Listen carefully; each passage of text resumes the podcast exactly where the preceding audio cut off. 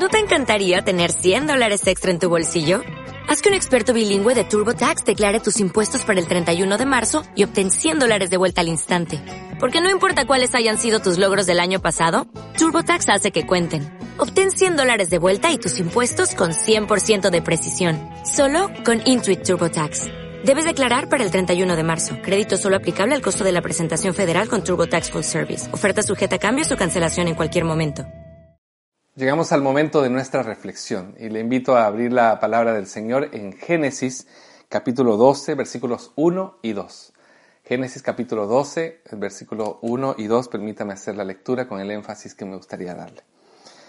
Pero Jehová había dicho a Abraham, vete de tu tierra y de tu parentela y de la casa de tu padre a la tierra que te mostraré, y haré de ti una nación grande y te bendeciré y engrandeceré tu nombre y serás bendición.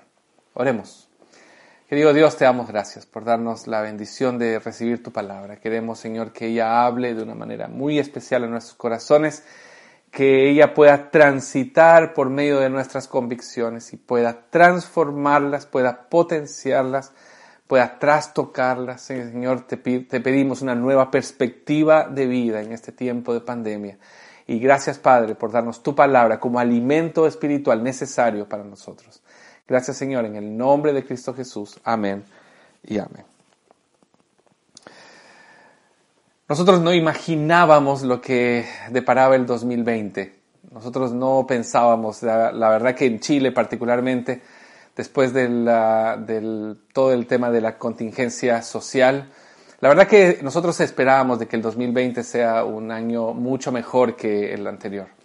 Bueno, el Señor tenía otros, otros planes. Y la verdad que, yo siempre me pregunto qué es lo que hubiera pasado si nosotros hubiéramos sabido de que eh, el 2020 se venía como se venía. Nosotros eh, hubiéramos aceptado vivir si hubiéramos tenido la, oportunidad de, de aceptar o no vivir el 2020 hubiéramos aceptado vivir este 2020 con todo lo que eso implicaba. Me he preguntado esto en estos días y justamente el Señor puso en mi corazón Génesis 12 del versículo 1 y 2 cuando Dios llama a Abraham y le invita a que salga de su tierra, de que vaya a una nueva tierra, a una tierra que él le iba a mostrar. No le, no le estaba dando ninguna indicación más, solamente le dice tú, tú tienes que ir y en este proceso el, Señor le dice que lo va a bendecir, que eh, le, dice que Él va a ser de bendición. Bueno, veamos cómo, cómo se da esta, esta historia. En principio nosotros lo que, lo que tenemos en, Abraham es a una persona que está eh, en un contexto de dioses extraños, eh, está en, un contexto de idolatría, en Josué 24.2 nos dice que la tierra de Abraham era un lugar de idolatría, era un lugar de, eh, de adoración a todo lo que no era Dios, el Dios del pacto, el Dios de Israel.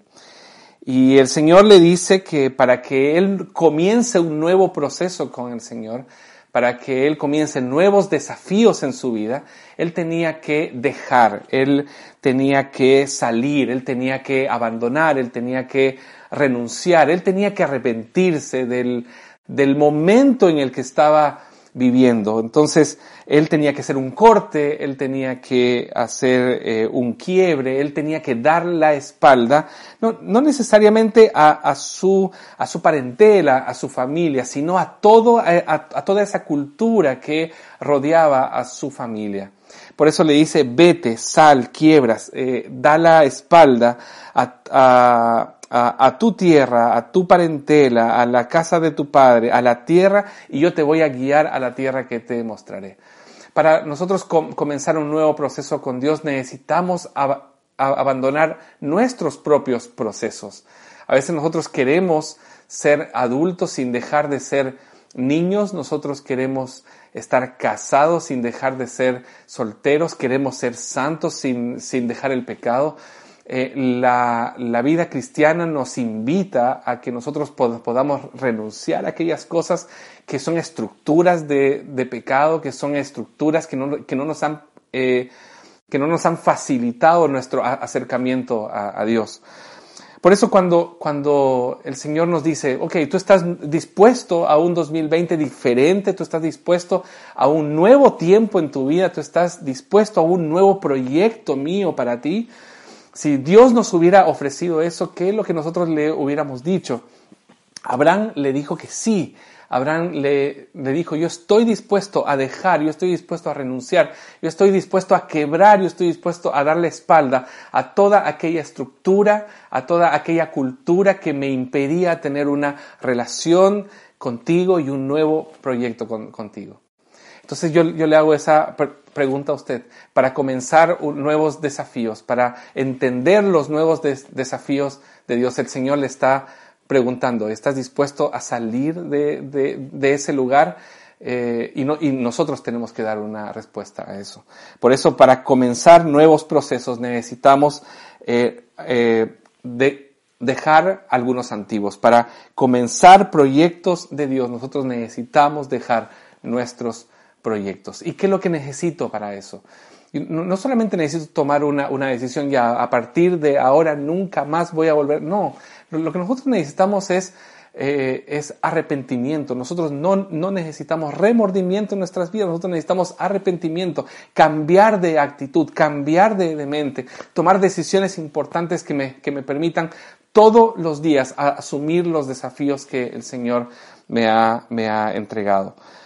Por eso, eh, para iniciar nuevos procesos, eh, el, las decisiones implican dolores de parto. Por eso para iniciar nuevos procesos, la salida de eh, la casa de la parentela de, Abraham fue difícil para él, no fue fácil. Para, para nosotros también. El Señor no, no, te está diciendo, obviamente, que dejes a tu familia.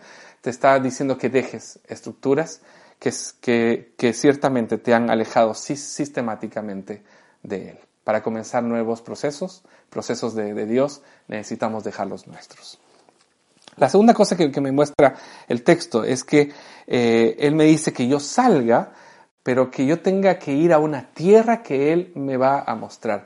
Una de las, de las grandes características de la, de la vida cristiana es que yo tengo que prepararme para ir a lugares inciertos. Con el Señor yo tengo que prepararme para siempre nuevas etapas. Con el Señor yo tengo que, que prepararme para ir a lugares inciertos. El problema es que el Señor nos invita a ir a, lugares inciertos, pero sin garantías de saber qué es lo que va a pasar o a dónde yo, yo voy a llegar, sin ninguna evidencia de que, de que va a resultar, concretamente hablando. Entonces, ¿qué es lo, qué lo único que, nos queda? Si no tenemos garantías, si no tenemos, eh, si no tenemos eh, eh, evidencia, lo único que, nos queda es confiar en Él, es confiar en su carácter el, eh, aun cuando pase dificultades, aun cuando, cuando haya escasez, aun cuando haya una pandemia, que nosotros podamos confiar que el Señor nos está diciendo, yo estaré contigo. No te, no te voy a decir a dónde vas a ir, pero lo que sí yo te voy a decir y lo que te he insistido con mi palabra, dice el Señor, es que yo estaré contigo. Nosotros no sabíamos hace cinco años qué es lo que iba a pasar ahora. Nosotros, eh, piense, haga un ejercicio. Hace cinco años, ¿usted se imaginaba estar en el lugar donde usted está ahora? Trabajando en el lugar donde usted está ahora, con la familia que usted tiene, tiene ahora, con las situaciones familiares que, que usted tiene ahora, con las circunstancias personales en las que usted está ahora. Nadie sabe lo que va a pasar en cinco años más, pero el Señor sí. Y lo que el Señor nos, nos, dice es, no te quiero revelar mi plan, lo que yo quiero es que tú confíes en mí. Entonces, cuando nosotros estamos en nuevos procesos en, nuestra vida, esos nuevos procesos a donde estamos yendo eh, son sin garantías, son sin evidencias. Lo que el Señor espera es que confiemos en, su carácter. Interesante, porque dice, eh, a la tierra que te mostraré. Es decir, ¿cuál es el rol que tiene que cumplir eh, Abraham y que tenemos que cumplir nosotros? Que a manera que eh, en el momento que él va a caminando o a manera que él va caminando y obedeciendo, el Señor le iba a ir mostrando. Yo quiero invitarlo a esta realidad. Caminemos, tenemos que caminar, no podemos estancarnos. No podemos incluso retroceder. Nosotros tenemos que seguir caminando. Hasta aquí el Señor nos ha ayudado. Tenemos que seguir caminando. Hemos hablado en todos estos domingos esto. Caminemos, continuemos remando. Pero en la medida que continuemos remando, tenemos que también ir obedeciendo. Y en la manera que vamos obedeciendo, el Señor va a ir revelando su propósito en nuestra vida. El Señor nos va a ir mostrando la tierra a donde Él nos, nos está llevando. Por eso la pregunta no es ¿a dónde me quieres llevar? Sino, sino ¿qué es lo que quieres hacer conmigo en este proceso? Pero sea lo, lo, que sea que tú quieres hacer conmigo y a donde me quieras llevar, yo continúo confiando de que tú estarás conmigo.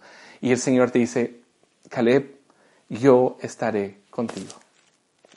Entonces, para, para caminar con Dios, nosotros no necesitamos garantías. Lo que nosotros necesitamos es confiar en su carácter. Para caminar con Dios, nosotros no necesitamos evidencias de lo que va a pasar en el futuro. Lo que nosotros necesitamos es confiar en el carácter de Dios.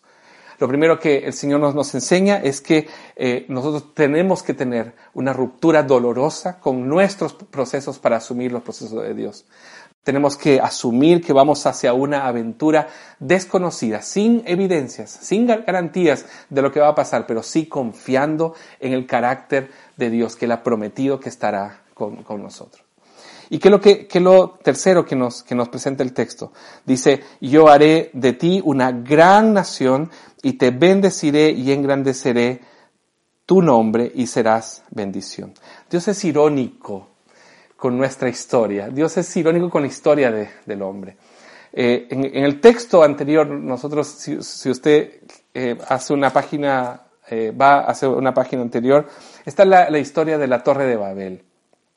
Y es muy interesante esta historia porque en el versículo 4 dice, y dijeron, vamos, edifiquémonos una ciudad y una torre cuya cúspide llegue al cielo y hagámonos un nombre por si fuéramos esparcidos sobre la faz de toda la tierra el hombre intentando hacerse un nombre, el hombre intentando construir algo más grande, el, hombre siempre intentando llevar adelante su vida con sus propias fuerzas, el hombre siempre intentando hacerse un nombre. Dios es irónico aquí, porque en el siguiente capítulo dice, eh, yo te voy a engrandecer tu nombre.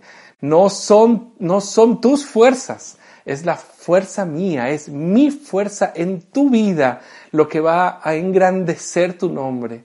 Es, muy interesante que, nosotros, eh, eh, el Señor nos invita a romper, el Señor nos, invita a avanzar, pero no para, no con nuestras fuerzas, sino con las, con las fuerzas de Él. Pero antes de eso, el Señor le, le dice, porque yo te voy a bendecir porque yo te voy a bendecir y esta, y esta bendición tiene que ver con fructificar, con prosperar.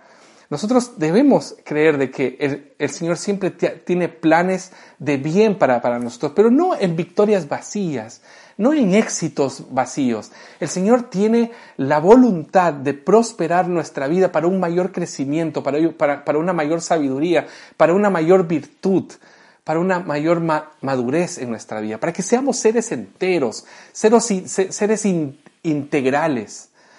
Nosotros estamos muchas veces fragmentados, nosotros somos, eh, estamos, estamos partidos en, en, en, aspectos de nuestra vida que no son coherentes unos con, con, los otros. Cuando el Señor me dice, yo, yo, tú, yo te voy a bendecir, está diciendo, yo te voy a usar, yo te voy a hacer de una manera una persona tan completa que pueda ser de bendición para, para otros, que tenga la capacidad de, de, dar y de, y de ministrar a otros. Por eso le dice, yo te voy a bendecir, y, y en el original es, yo, yo voy a, yo voy a contribuir a que tú seas de bendición para muchas naciones. Eso está después en el capítulo 15. Entonces el Señor le dice, yo te voy a bendecir, yo te voy a fructificar, yo voy a hacer que tú seas una, persona completa, capaz de bendecir a otros. El Señor le, le, dice que no son nuestras fuerzas, eh, que son las fuerzas de Él, que no es Él hacerse un nombre, sino que el Señor iba a engrandecer su nombre el nombre de Abraham en la, en la historia y así lo hizo. Pero la última parte la parte que más me, me convoca, la parte que más me, me llama la atención. es que el Señor le dice, y serás bendición. Ah, los, que tradujeron, los que tradujeron esta, este, esta parte del texto ya sabían la, la, historia de Abraham y están marcados obviamente por esta historia futura de Abraham, lo que pasó de él al, convertirse en el padre de las, de las naciones. Pero en el, en el, texto original no es serás bendición, así como un futuro. Está diciendo sé bendición. Tú tienes que ser bendición. Es un imperativo. Lo encontré interesante. El Señor me invita a renunciar, el Señor me invita a avanzar y ahora el Señor me, me dice como un imperativo. Entonces, si tú renunciaste, si tú estás avanzando, si yo, he, si yo te he bendecido, si yo he engrandecido tu nombre, tú tienes un imperativo moral, tú tienes un, un imperativo espiritual en esto. Tú tienes que ser bendición. Entonces lo que el texto me está diciendo es que yo no tengo que esperar recibir bendición solamente. Yo tengo que esperar ser de bendición para encarnar la misión de Dios en este tiempo. Yo tengo que ser bendición para, otros.